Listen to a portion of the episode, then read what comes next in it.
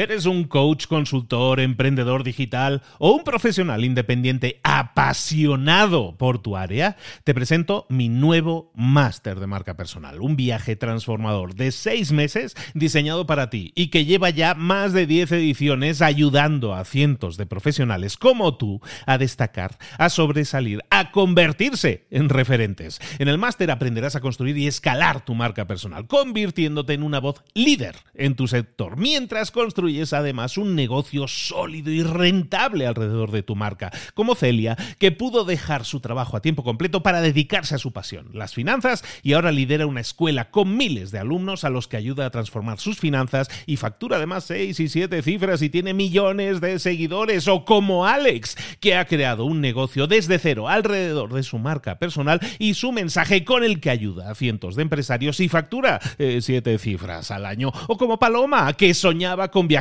por el mundo y que ahora vive como nómada digital con cientos de miles de seguidores y más de 17.000 alumnos. Gracias al máster, su sueño pasó de ser una idea a una realidad rentable y reconocida.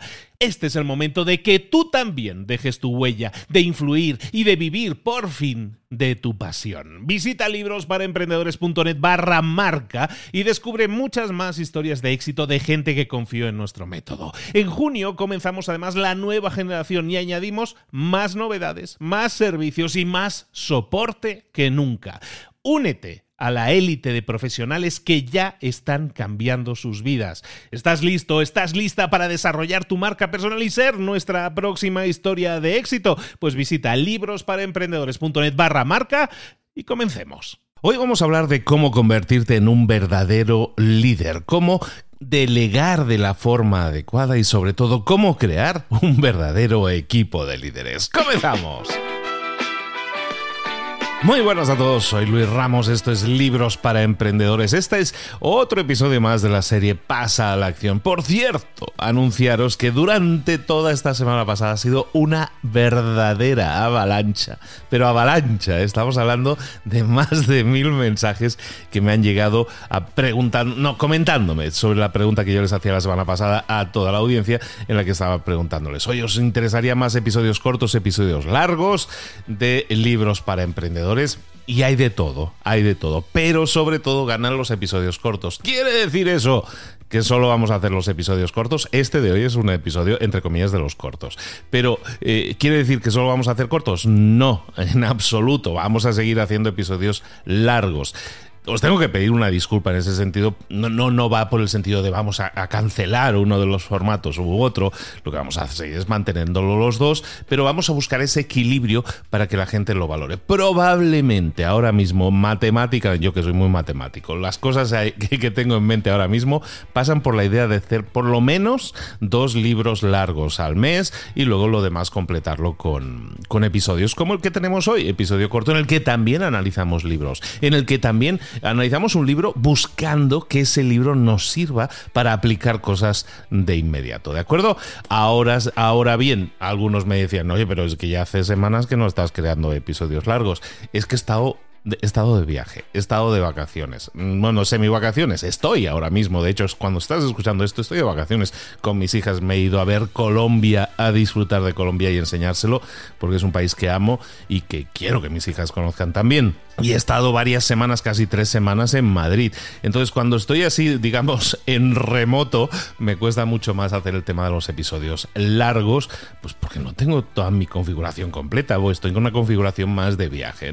Una disculpa por eso, pero volviendo a la anormalidad habitual, volveremos. Yo creo que, si os parece bien, mm, como mínimo vamos a tener dos episodios largos al mes, es decir, uno cada 15 días, y lo demás completarlo con episodios cortos. Probablemente haya épocas en las que haya más episodios largos, si encontramos el libro adecuado. Eso también tiene un tema interesante, ¿no? Y perdonan que, porque íbamos a hablar del liderazgo, ¿eh? pero ya que hemos estado hablando de esto la semana pasada, eso tiene algo interesante y es que em, muchas veces cuando creamos contenido nos acostumbramos a un formato y el experimentar con nuevos formatos a veces nos da, nos da cosa. Dicen, no les va a gustar, les va a gustar. Yo lo he estado haciendo estos últimos meses con el formato corto y ha funcionado extraordinariamente bien. Y eso creo que es un gran mensaje para todos. El hecho de que no nos debe dar miedo probar cosas nuevas y tampoco nos debe dar miedo preguntarle a nuestros clientes, en este caso a vosotros, preguntarle a nuestros clientes qué os parece, cómo lo estamos haciendo, qué podemos mejorar. Y ha habido un montón de respuestas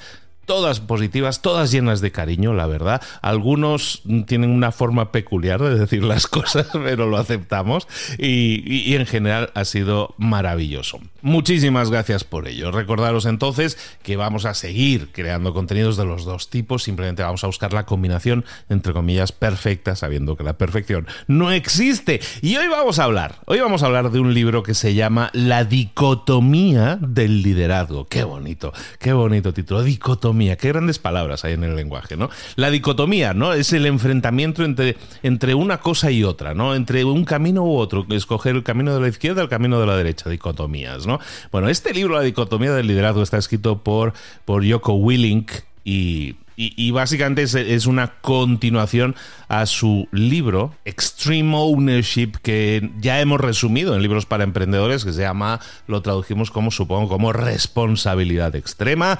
Y esta es la continuación, La dicotomía del liderazgo. Es un libro súper interesante que te lo recomiendo muchísimo por una razón.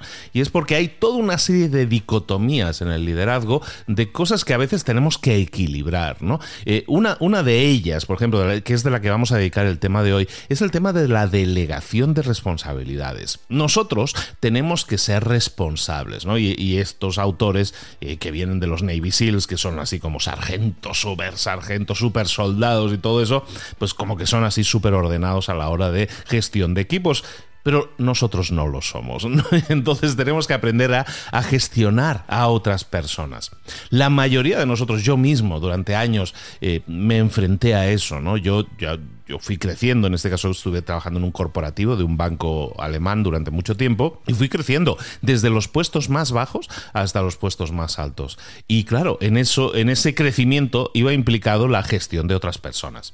Yo no estaba preparado por eso, yo no había estudiado nada de gestión de personas, en realidad nadie ha estudiado nada de eso y entonces lo dejamos mucho al, libro albedrío, ¿no? A la personalidad de cada uno, a que cada uno se busque un poco la vida, ¿no? Y eso nos enfrenta a, veces a responsabilidades que tienen que ver con gestionar a personas, pero también ser líderes de estos que venimos diciendo de, los que son de manos a la obra. Por ejemplo, yo, si yo empiezo desde lo más bajo, en un, cuando digo de lo más bajo, es programador junior, en este caso, que era mi puesto original. Si yo empiezo ahí y empiezo haciendo mi tarea, mi trabajo, y voy creciendo, van aumentando responsabilidades en mis tareas, cosas que yo hacía, pero también en la gestión de equipos. Entonces, muchas veces nos encontramos con esa dicotomía que es la de quiero ser un líder para las personas, pero, eh, y quiero, eh, pero quiero también tener la responsabilidad que yo tenía porque yo sé hacer las cosas. Un líder y muchas veces un emprendedor también se enfrenta a lo mismo. Em, el emprendedor que empieza solo, yo también he vivido esa experiencia.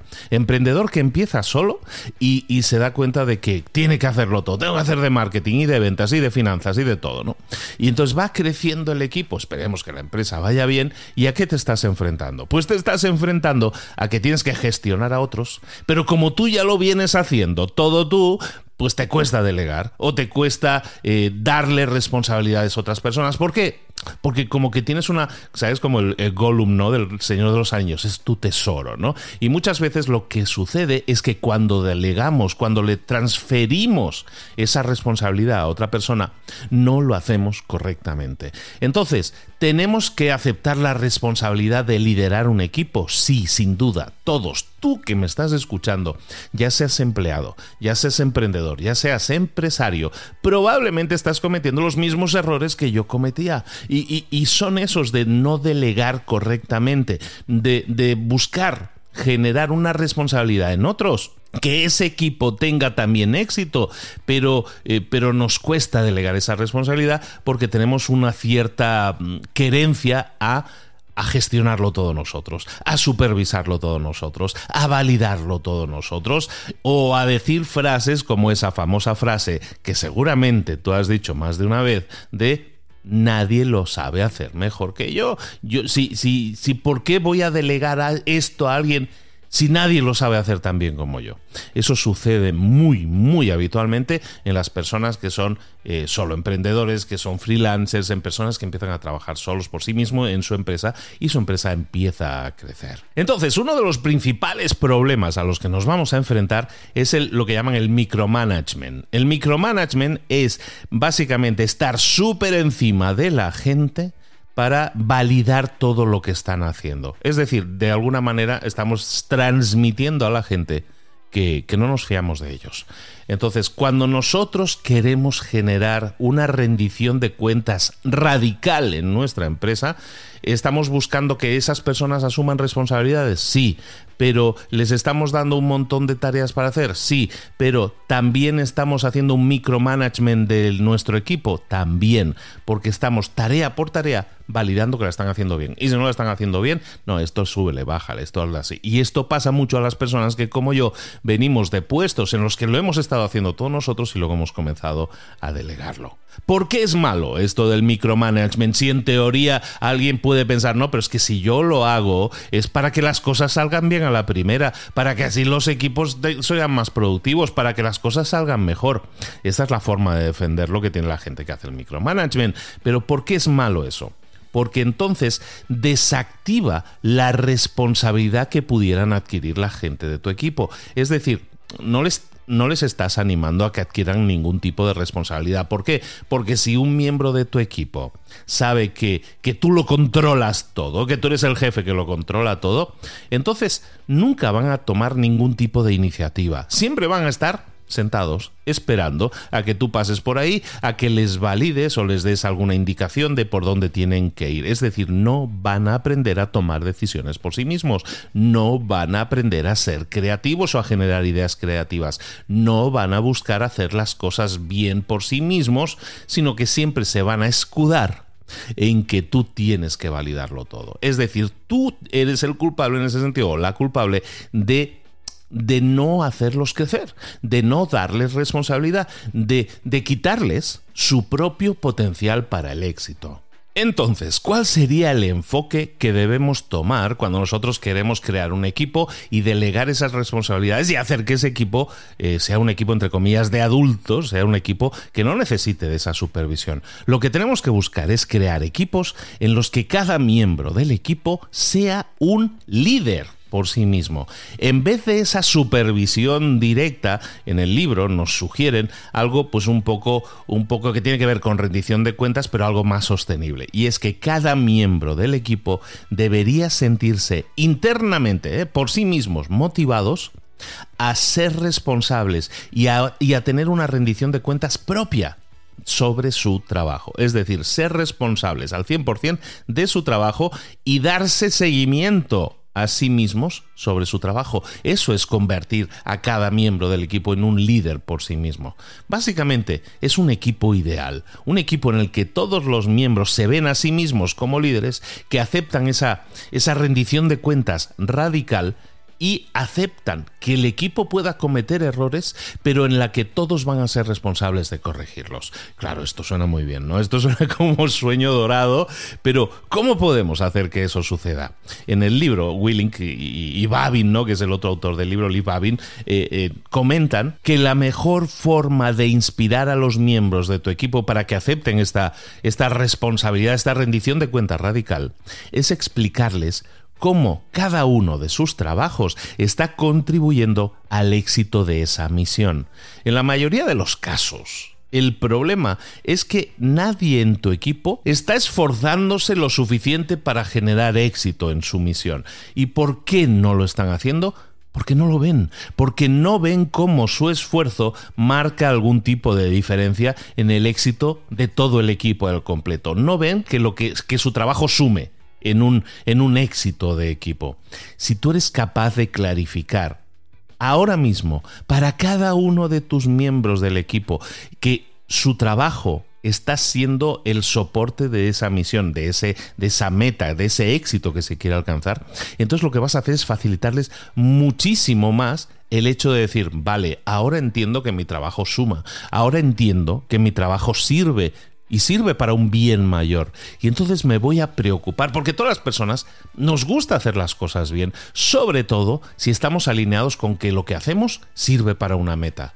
A mí me da igual hacer las cosas bien o mal si, si, no sé para qué sirve lo que estoy haciendo, pero si sé que mi trabajo sirve para alcanzar una meta, entonces tiene mucho más sentido que yo me preocupe de que mi trabajo salga bien para que todos nos beneficiemos, para que esa meta se cumpla. Esto es muchísimo, muchísimo más efectivo que estar mm, vigilando por encima del hombro a todas las personas 24 por 7. En este sentido, algún tipo de estrategia que te pueda ayudar incluso para, para implementarlo, para pasar a la acción inmediatamente, es, por ejemplo, hacer una reunión de equipo en la que tú no vas a ser la persona que asigne roles, que asigne responsabilidades, sino en la que cada uno ya tiene su rol asignado y en esa reunión lo que vas a provocar es que cada persona anuncie las intenciones que tiene pero no que pida permiso. Eso es fundamental. Si tú tienes una, relación con un equipo, imagínate, de cinco personas, y te reúnes con ellos todas las semanas, y básicamente pasamos revista,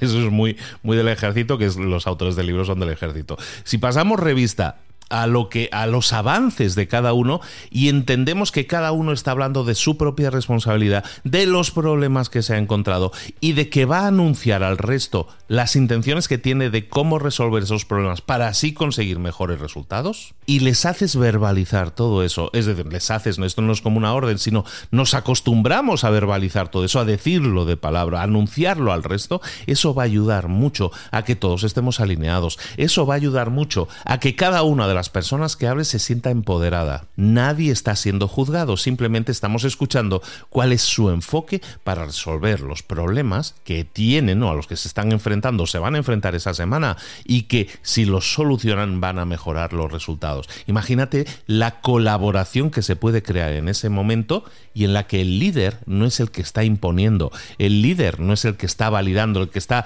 poniendo nota de lo bien y lo mal que lo hace cada uno. Eso es súper importante.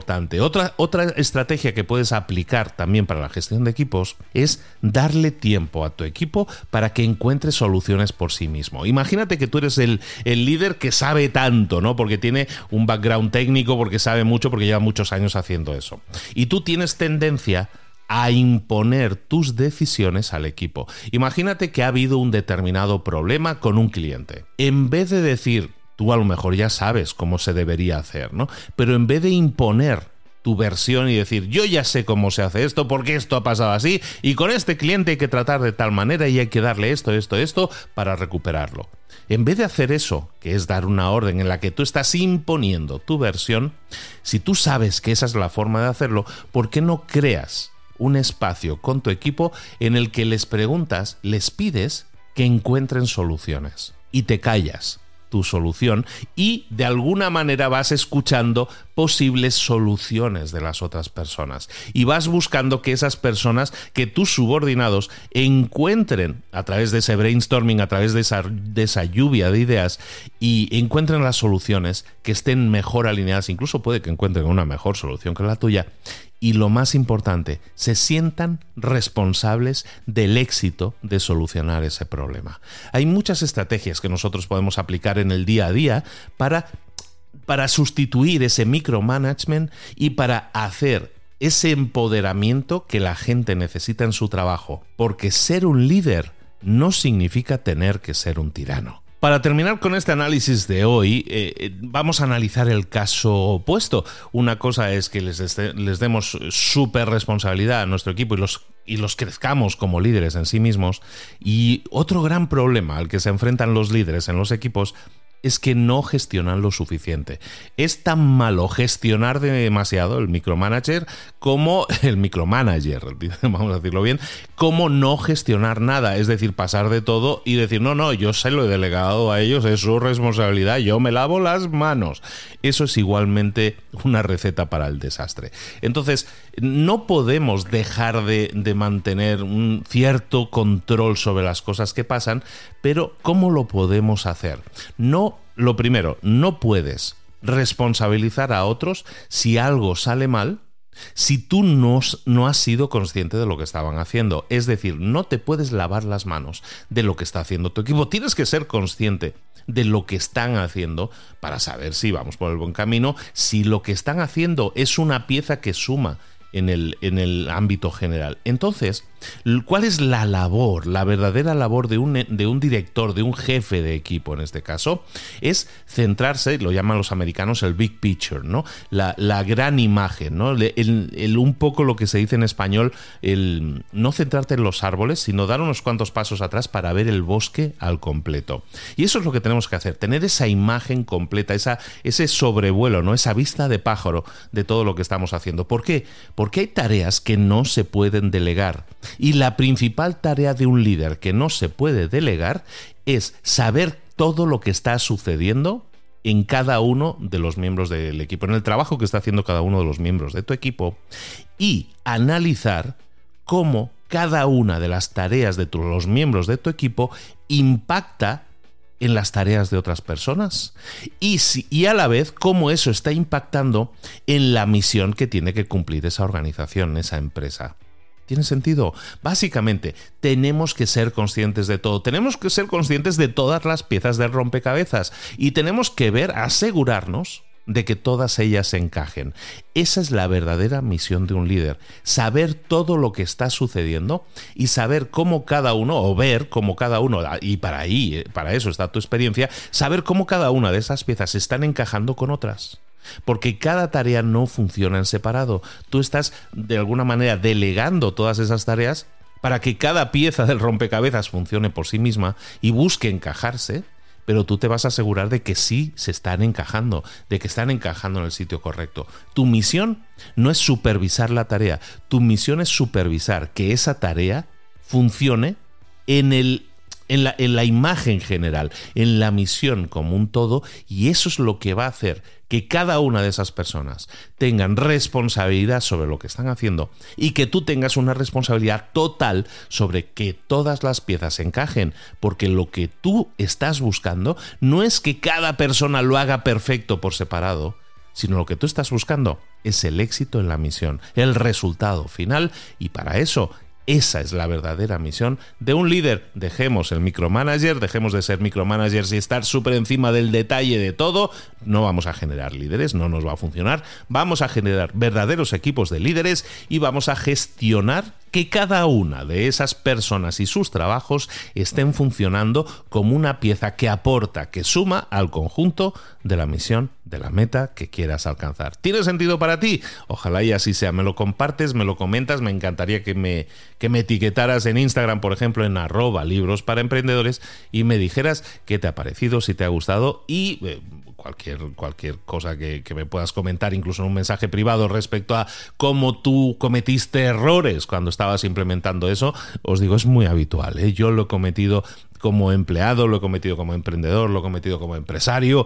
Eh, de, de, golpes también se aprende, pero bueno, de los libros es mucho mejor aprender para no cometer esos mismos errores. Espero que te haya servido como herramienta para poner en práctica, para pasar a la acción, por lo menos para reflexionar lo que no estás haciendo ahora bien o lo que sería mejorable de lo que, de lo que estás haciendo a la hora de delegar y a la hora de empoderar a tus equipos para que los resultados sean más y mejores. Estos libros para emprendedores, recuerda que llevamos añísimos ya resumiéndote los mejores libros del mercado para que tú tengas las mejores herramientas para tener un desarrollo superior, un resultado espectacular en lo personal y en lo profesional. Un abrazo muy grande de Luis Ramos. Nos vemos en un próximo episodio aquí en Libros para Emprendedores. Saludos.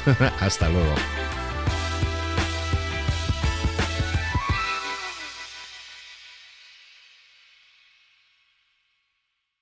¿Eres un coach, consultor, emprendedor digital o un profesional independiente apasionado por tu área? Te presento mi nuevo máster de marca personal, un viaje transformador de seis meses diseñado para ti y que lleva ya más de 10 ediciones ayudando a cientos de profesionales como tú a destacar, a sobresalir, a convertirse en referentes. En el máster aprenderás a construir y escalar tu marca personal, convirtiéndote en una voz líder en tu sector, mientras construyes construyes además un negocio sólido y rentable alrededor de tu marca, como Celia, que pudo dejar su trabajo a tiempo completo para dedicarse a su pasión, las finanzas, y ahora lidera una escuela con miles de alumnos a los que ayuda a transformar sus finanzas y factura además 6 y 7 cifras y tiene millones de seguidores, o como Alex, que ha creado un negocio desde cero alrededor de su marca personal y su mensaje con el que ayuda a cientos de empresarios y factura 7 eh, cifras al año, o como Paloma, que soñaba con viajar por el mundo y que ahora vive como nómada digital con cientos de miles de seguidores y más de 17.000 alumnos. Gracias al máster, su sueño pasó de ser una idea a una realidad rentable y reconocida. Este es el momento de que tú también dejes tu huella, de influir y de vivir por fin de tu pasión. Visita librosparaemprendedores.net barra marca y descubre muchas más historias de éxito de gente que confió en nuestro método. En junio comenzamos además la nueva generación y añadimos más novedades, más servicios y más soporte que nunca. Únete a la élite de profesionales que ya están cambiando sus vidas. ¿Estás listo? ¿Estás lista para desarrollar tu marca personal y ser nuestra próxima historia de éxito? Pues visita librosparaemprendedores.net barra marca y comencemos.